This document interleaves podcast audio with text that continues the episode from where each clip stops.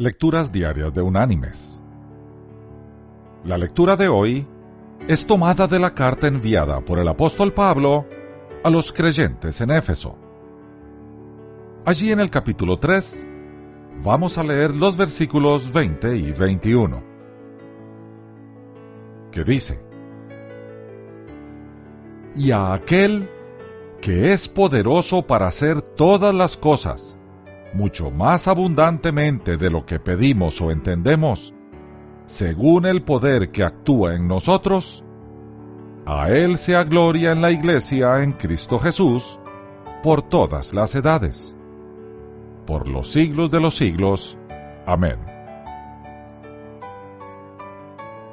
Y la reflexión de este día se llama Solo sus manos. Jennifer acababa de escuchar por la radio un informe perturbador acerca de un aumento en los casos de depresión entre las mujeres.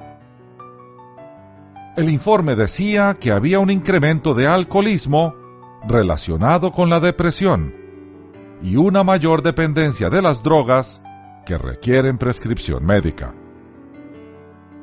¿Y qué estás haciendo al respecto, Señor? Oró equivocadamente Jennifer. Pero mientras más lo pensaba, más sentía que Dios le estaba pidiendo a ella que hiciese algo. Pero todo lo que podía ver eran sus propias limitaciones. Para ayudarse a meditar sobre el asunto, hizo una lista de algunas de las razones que le impedían tomar acción. Timidez, temor de involucrarse, falta de tiempo, un corazón indiferente, sensación de no ser adecuada, temor al fracaso, en fin, una lista de cobardías. Cuando terminó de hacer su lista, era hora de recoger a los niños en la escuela. Se puso su abrigo y fue a buscar sus guantes. Los guantes estaban allí tirados, flácidos e inútiles, hasta que ella deslizó las manos dentro. En ese momento se dio cuenta de que Dios no quería que pensase en sus limitaciones. Más bien, quería poner su poder en las manos de Jennifer y obrar por medio de ella. Tal como los guantes se hacían útiles cuando ella introducía sus manos en ellos.